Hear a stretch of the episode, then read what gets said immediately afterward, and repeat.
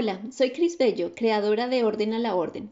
Bienvenidos a este podcast donde trataremos temas de cómo ordenar nuestra vida en tres áreas, en el área familiar, espiritual y de salud.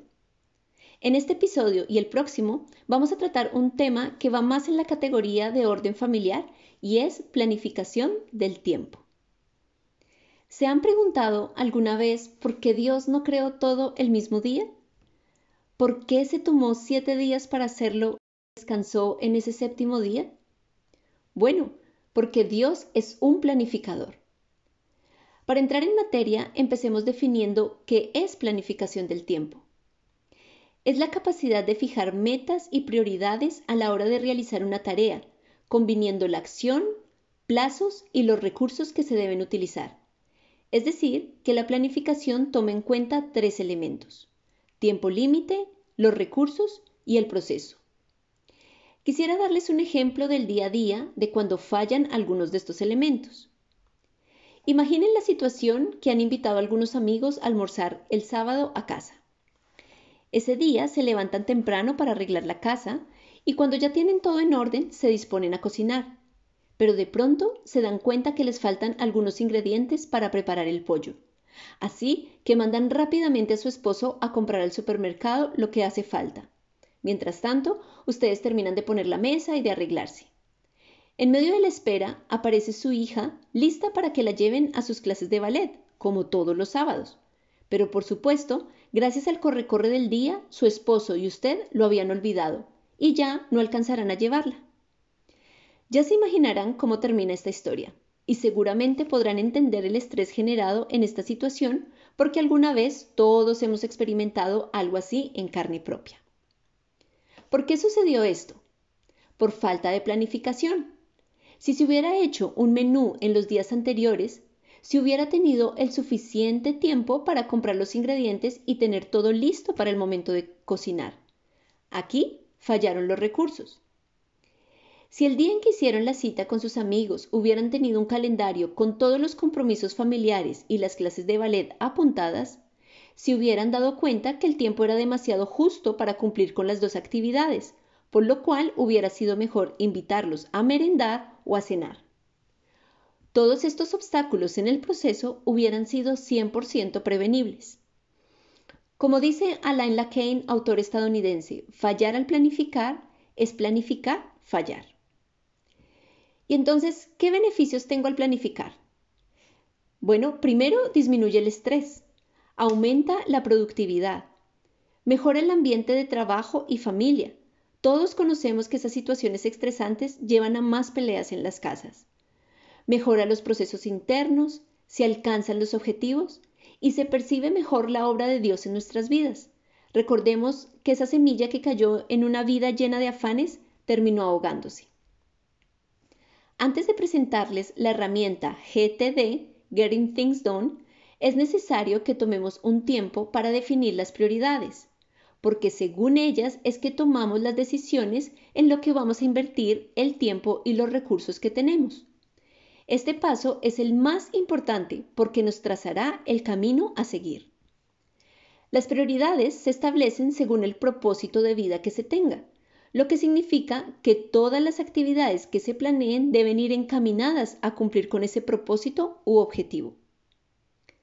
Lastimosamente, la mayoría de personas tienen listas de prioridades teóricas, pero en la práctica lo que hacen no corresponden con esas prioridades.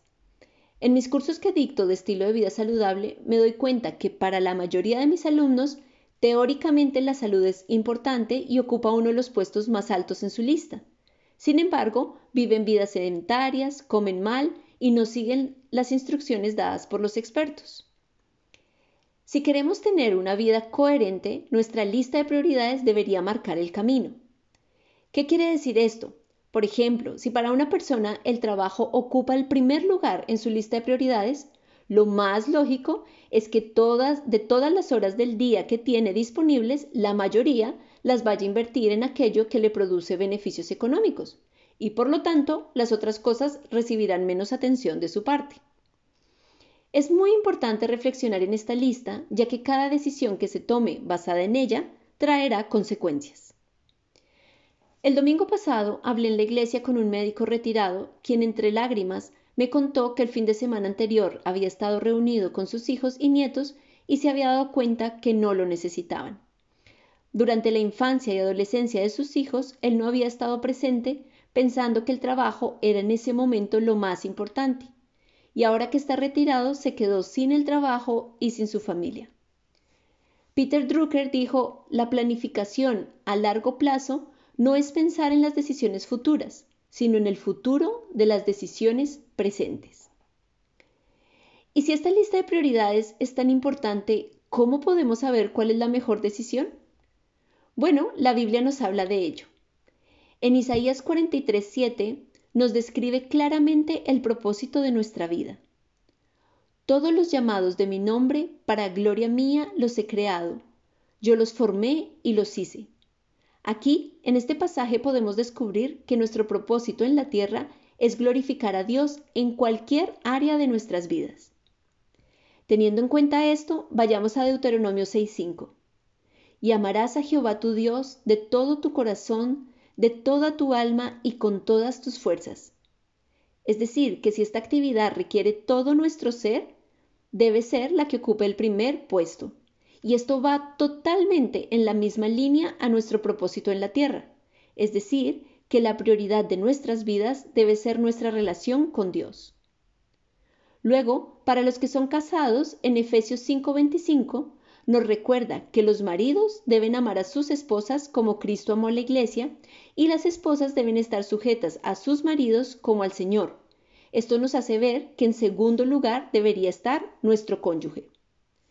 Posteriormente vienen los hijos y especialmente con el propósito de enseñarles a amar y a guardar la palabra de Dios. En el mismo Deuteronomio 6, del versículo al 7 al 9, dice, Y estas palabras que yo te mando hoy estarán sobre tu corazón y las repetirás a tus hijos y hablarás de ellas estando en tu casa y andando por el camino y al acostarte y cuando te levantes. El resto de la lista te la dejo para que la investigues, pero ten en cuenta en qué posición vas a poner a tus padres, tu familia extendida, el estudio, el trabajo, la iglesia, los amigos, la salud, entre otros. Jesús nos dio ejemplo de cómo vivir una vida de acuerdo a las prioridades establecidas por Dios. En Marcos 1, del versículo 34 en adelante, nos narra la escena donde Jesús está sanando a los enfermos y muy de mañana se retira para orar a su Padre. Sus discípulos le están buscando y cuando lo encuentran le dicen, Maestro, todos te buscan. Y esto es totalmente entendible porque los enfermos querían ser sanados y aquellos que no lo habían sido todavía estaban buscando a Jesús para recibir la sanidad.